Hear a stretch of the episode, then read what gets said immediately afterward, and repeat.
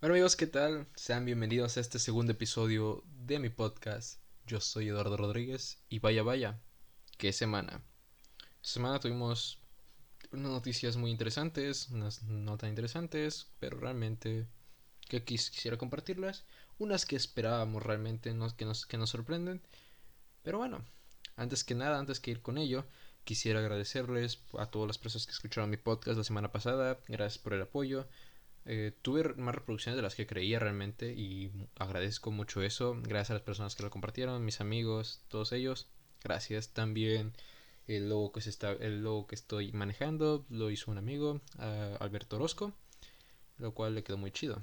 Y bueno, realmente muchas gracias por este apoyo y vayamos con las noticias. Primero que nada, un día después de que grabé mi primer podcast, se dio a conocer que, bueno, mejor dicho, se cumplió un año exactamente del confinamiento en Wuhan. Para las personas que no recuerdan Wuhan o que les suena conocido el nombre, este es el lugar que vio nacer al COVID-19, la cuna del COVID-19 donde se dio el primer caso, la zona cero.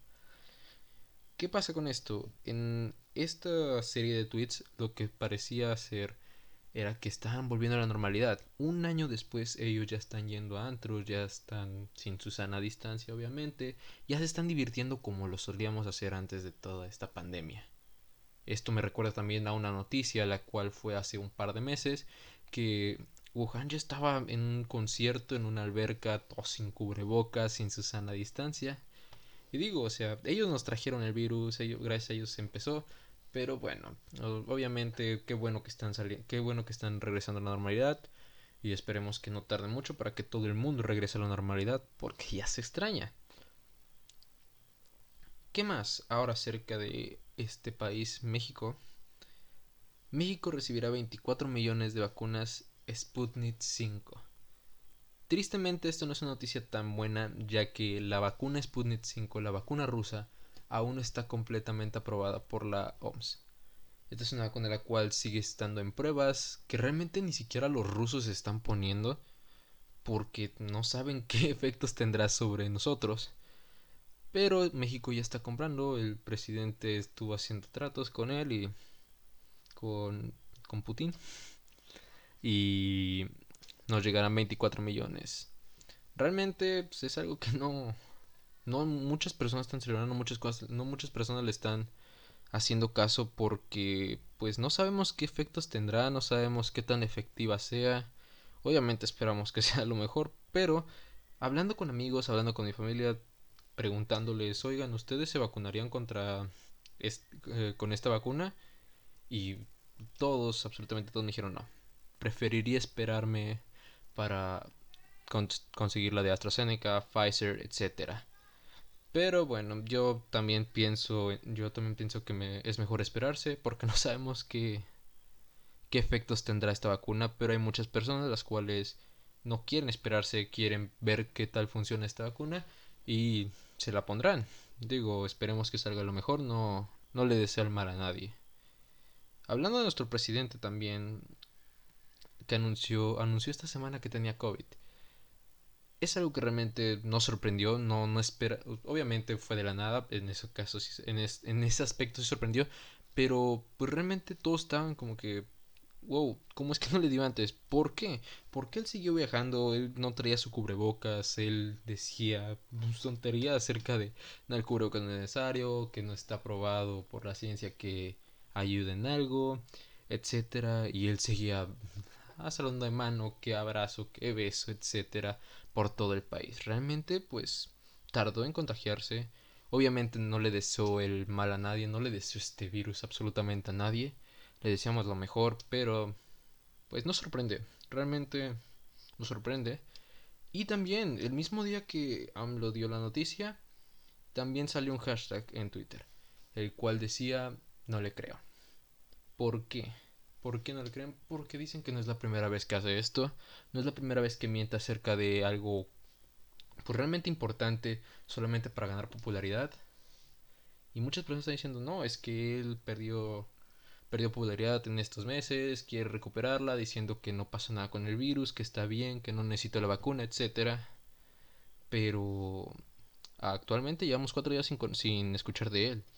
Y con cualquier otro presidente realmente no, no importaría no saber de él en cuatro días, una semana, en un mes, obviamente. Pero con este presidente teniendo todos los días en la mañanera, este presidente siempre queriendo estar al frente de todos y no saber de él en cuatro días, bueno, levanta sospechas no muy buenas. Esperemos que esté bien, esperemos que no le pase nada, porque no sería algo realmente bueno para el país. Una noticia buena acerca de ello es que se, está analizando la posible el posible uso de un antiviral que se encontró en España, que se bueno, que se fabricó en España por la farmacéutica Pharmar. Este se supone que puede ser un tratamiento mm, eh, el cual sirva para combatir el COVID-19 para obviamente para personas que ya lo tienen y que funcione como tratamiento. Realmente es una buena noticia, todavía no está al 100% asegurado que funciona, pero esperemos que se confirme y ayude a muchas personas las cuales están combatiendo contra esta enfermedad. Otra noticia mala acerca de México es que actual, eh, se prohíbe la entrada de mexicanos a Canadá. Todo vuelo se cancela hacia Canadá de parte de México y esto es debido a porque México no está haciendo absolutamente nada con las vacunas, no está haciendo su esfuerzo por salir de esta pandemia lo cual pues, son malas noticias porque no es el primer país, ya que, ya que Estados Unidos también tiene cerradas fronteras, al igual que Europa ya tampoco está aceptando mexicanos.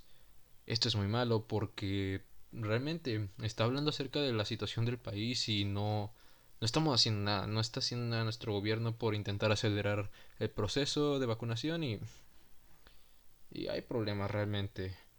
Además de eso, muchas personas estaban pensando decir, bueno, nos vamos a vacunar a Estados Unidos, Canadá, yo qué sé, o un viaje y aprovechar para vacunarnos en los países que sí está haciéndose algo, pero se resulta ser que no se podrá.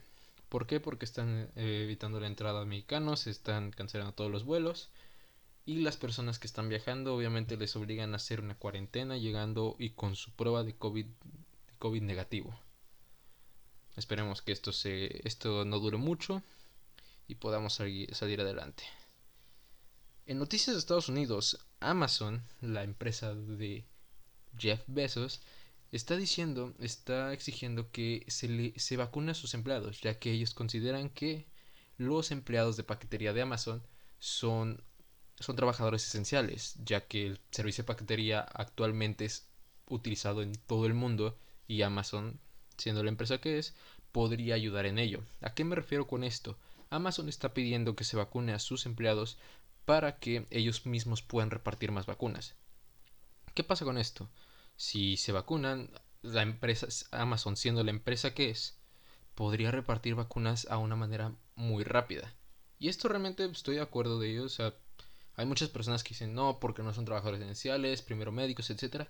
Y sí, está, bien, primero médicos, primero sector salud, pero no estaría mal eso. Obviamente la, la empresa que es Amazon no tendría dificultad de repartir vacunas rápido, de una manera sencilla y rápida. Y que lleguen a la, a la comunidad de tu casa y poder vacunarte de una manera de acelerar el proceso de vacunación de Estados Unidos sería excelente. Pero esperemos que, que piensen lo mismo con que piensen lo mismo el presidente Joe Biden y estaremos viendo actualizaciones de esta noticia. Otra noticia acerca de Estados Unidos, esta viene directamente de Wall Street, especialmente con la noticia de GameStop. ¿Por qué? ¿Por qué Wall Street? ¿Por qué GameStop? Wall Street registró su peor día en los últimos meses con una pérdida del 2.5%. ¿Por qué? Esto debido a que las acciones de GameStop subieron aceleradamente. ¿Por qué esto es malo? ¿Por qué esto fue malo para Wall Street? Porque hay muchas personas que no solamente con acciones hacen dinero, sino con apuestas. Las apuestas a que tales acciones van a subir, tales acciones van a bajar. Un ejemplo, todas las acciones de GameStop se apostaba que iban a bajar. Y en cambio, por decir Amazon, se tenía planeado que iban a subir. Así que todo el dinero estaba en eso y obviamente pues muchas personas por ser amantes de la tienda de GameStop, por tener nostalgia, me incluyen ellas, las cuales tienen nostalgia a GameStop, ya que pues yo amaba ir a esas tiendas para ir a ver videojuegos, para ver figuras de acción, para ver ropa, ropa de videojuegos, etcétera. Era, era increíble de niño ir a ver esas tiendas. Pero ¿qué pasa? Esta tienda le, pasa le, va a pasar lo mismo que le, que le pasó a Blockbuster. ¿Por qué? Porque no se está actualizando. Ya nadie quiere comprar videojuegos en físico. Todos prefieren estar en su casa, comprarlo en línea y tenerlo en digital. Una mera más sencilla, no, te tienes, no tienes que salir de tu casa. Y tal vez y hay veces que hasta en promociones están. GameStop no se ha actualizado, GameStop no ha, no ha sabido cómo aprovechar esto de, las, de, de los juegos digitales a su favor y obviamente le está afectando. La empresa poco a poco se va perdiendo al igual que se perdió Blockbuster. ¿Y qué pasó con esto? Muchas personas por, por tener esos recuerdos de yendo a la tienda vieron las apuestas de que, de que GameStop iba a bajar y ¿qué hicieron? Empezaron a comprar acciones. Empezaron a invertir en GameStop. Invertir tras invertir tras invertir generó que las acciones subieran de precio. Tanto así que las acciones hace un mes de GameStop costaban 4 dólares solamente y el día y la última vez que chequé costaban más de 350 dólares. Obviamente mucho dinero, mucha gente ganó mucho dinero con ello. Pero lo interesante es que apenas el día de ayer o el día de antier no recuerdo bien, todos los brokers, las aplicaciones brokers tales como Aquí en México las que se conocen como eToro o en Estados Unidos Robinhood bloquearon la compra de acciones de GameStop. ¿Qué pasa con esto? No solamente fue una mala noticia para los que querían invertir, sino que también para la, empresa misma que bloqueó las, las acciones. Porque no se puede hacer eso. Esto es algo ilegal que se está analizando. Alguien tiene que salir culpable porque esto no se puede hacer. Porque sí, a pesar de que, pues obviamente para Wall Street fue malo, perdió mucho dinero por ello, no se puede hacer eso. ¿Por qué? Porque la gente quiere invertir. No puedes bloquear a la gente, no puedes decirle a la gente en qué puede invertir y en qué no puede invertir. Es su dinero. ¿Qué pasa con esto? Alguien tiene que salir culpable, alguien tiene que pagar los platos rotos de esto. Y pues alguien la regó. Alguien realmente la regó muy feo. Y esperemos que pues que no le vaya tan mal, ¿verdad? Pero sí, eh, no se puede bloquear las acciones, no se puede bloquear la inversión hacia una empresa por más mal que le haga a, a Wall Street directamente.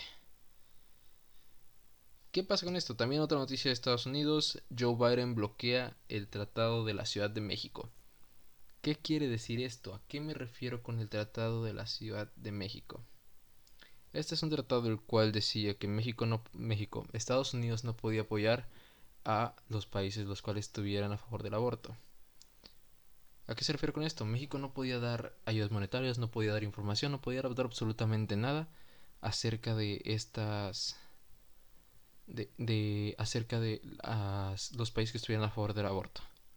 ¿Por qué? Porque ellos decían que el aborto estaba mal, que estaba que este que no era algo ético, que no era algo que la moral no se los permitía, etcétera. Pero Joe Biden dijo, ¿saben qué? Vamos a cancelar este, este tratado y vamos a empezar a mandar ayuda. Vamos a empezar a ayudar monetariamente también y vamos a dar información.